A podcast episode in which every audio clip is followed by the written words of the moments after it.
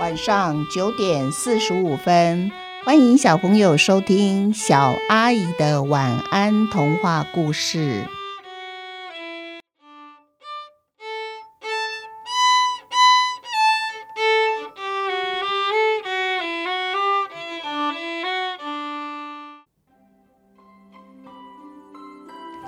买分数四之四，在上一集。小月的分数从八十分又变为五十二分了，小朋友还记得为什么吗？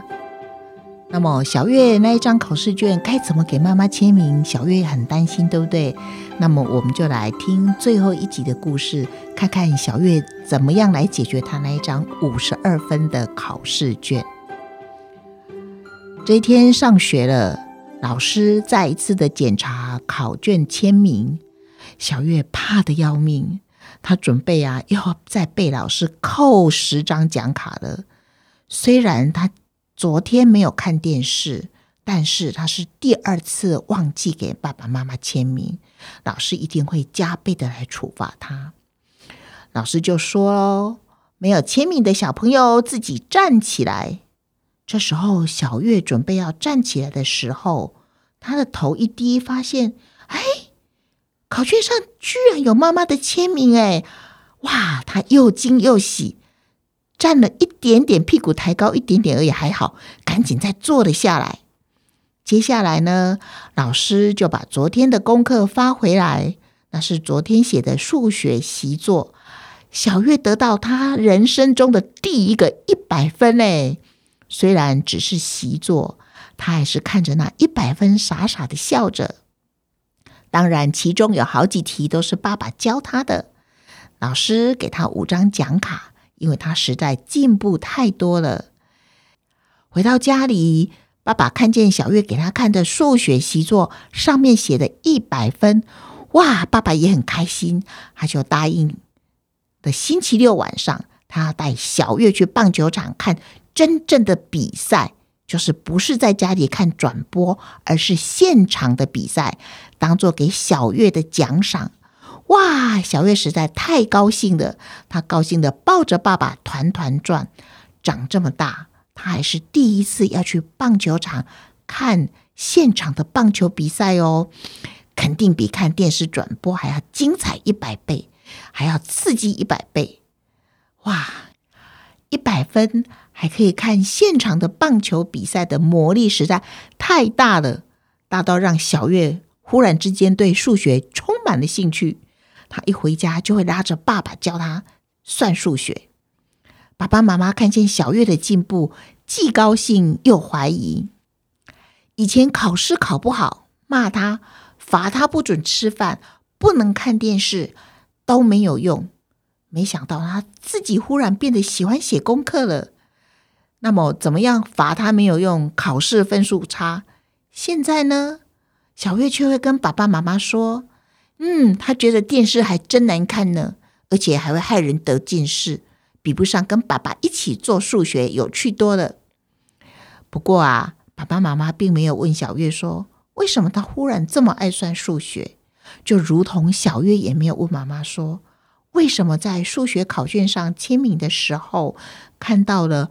五十二分，没有骂他，没有罚他，也没有问。第一次看到是八十分，怎么再看一次会变五十二分呢？好几个月过去了，期末考也结束了。小杰啊，就是小月的好同学，神秘兮兮的把小月拉到旁边，跟他说：“小月，我告诉你哦，昨天啊，我在路上捡到一张广告单。”上面说分数店专卖分数哦，你想我如果拿五百元到分数店，能不能把这一次期末考的数学和国语都买成一百分呢？小月在心里偷笑，他没有说话。小月跟小杰呢，他们两个走走走，走到右转的地方，他就跟小杰分开了。小月往左边走回家了，小杰呢，他右转。因为他要去分数店买分数，小月心里想着：爱打电动的小杰呀，你最好祈祷哦。那个老公公老板也喜欢打电动，不然呢，你什么分数也别想买到。还有还有，你买了分数以后呢，最好都别要再打电动了，不然呢，有买跟没买其实是一样哦。这时候，小月摸摸他的书包，因为它里面有一张九十六分的数学考卷。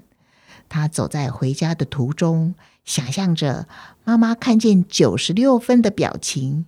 小月的脸上不知不觉浮现了一层一层的笑容。我们一起想一想，小朋友把四集的故事都听完了，有觉得很长吗？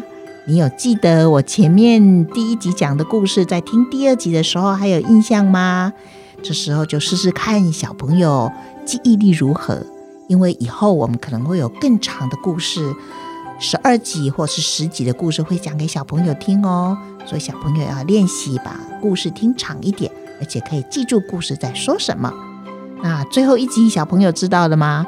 到底小月为什么她的分数会从八十分又变为五十二分？为什么她现在考试数学分数都会变得很好的呢？你们有从故事里面找到答案了吗？如果找不到，可以跟爸爸妈妈一起讨论哦。